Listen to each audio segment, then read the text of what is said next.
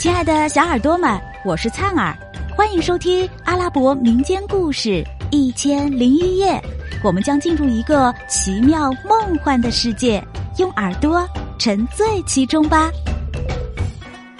第两百六十六集，迈尔鲁夫在睡梦中忽然被响声惊醒，睁眼一看，身旁站着一个丑恶可怕的女人。你是何人？要干什么？他惊恐的问道。你别害怕，我是你的老婆法特维麦啊。他仔细打量了一番，从他的丑恶面目和突出的牙齿上辨认出，他果然就是自己的原配夫人法特维麦。于是问道：“你是怎么窜进宫来的？是谁？”带你到这个城市的，这里是什么城市呀？这里是无诈城。你是何时离开埃及的？我刚离开埃及不久。到底是怎么一回事？你能否讲清楚些？哎，你要知道，自从那年跟你吵架，并受魔鬼的怂恿去告你，而你为躲避差役远走他乡后。我的境遇随即就变得如此凄惨。现在想来，我当初真不该跟你吵闹，更不应该去告你。请容我慢慢告诉你这些年来我的境遇吧。法特维曼继续说道：“从你走后，我坐着哭了几个昼夜，手里没有钱买吃的，为了生存下去。”我只有乞讨一条路了，于是开始过上卑微下贱的乞丐生活。我低声下气的看人家的脸色行事，希望能讨些残汤剩饭，卑贱凄惨到极点。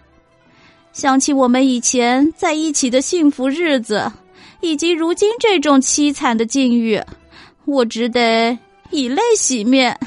整夜的伤心哭泣。他详细叙述他的遭遇，迈尔鲁夫听了，惊得目瞪口呆。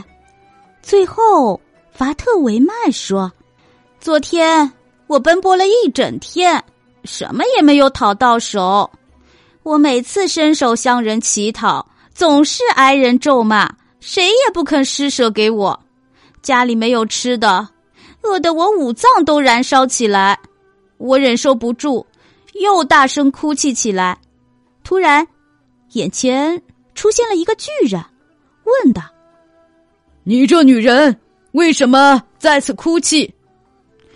我就说：“我原本有个丈夫，靠他养活我，可是他已经失踪很久了，我一直不知道他的去向。今天。”我没有讨到吃喝的东西，由于受了冻饿的摧残，不得已才在这里伤心哭泣。你丈夫是谁？叫什么名字？他叫迈尔鲁夫。哦，我知道他。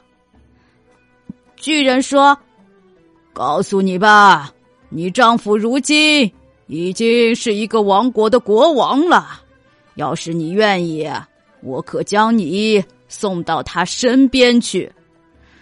我就说了，如果能送我去，那你可是救了我，我将感激不尽。于是呢，他就带着我飞腾起来，最后落在了这幢宫殿里面了。他吩咐我：“你进房就可以见到你丈夫正睡在床上了。”然后我就进房来了，果然见你睡在床上，看得出你如今已经是个大富翁了。我们是结发夫妻，压根儿没想到你会遗弃我。赞美安拉，如今他让我们夫妻再一次重逢了。听了法特维麦的诉苦，迈尔鲁夫顿时想起从前的苦难日子，抑制不住心头的怒火。埋怨道：“到底是我遗弃了你，还是你不念夫妻之情，百般的虐待我，并且三番五次的告到法庭，最后还叫艾伯特伯格前来逮捕我，逼我出走。他以事实质问老婆一番以后，才心平气和的对他讲述了自己出走以后的遭遇、经历，以及和公主结婚、做国王、王后去世、一下七岁的太子等整个过程。他老婆听了十分感动，向他表示忏悔，说道：“以前发生的事。”是生前注定了的，总算一去不复返了。现在我诚心忏悔，前来投奔你，求你庇护，就当救济穷人一样的收留我吧。亲爱的小耳朵们，这集故事先讲到这儿啦，我们下集再见。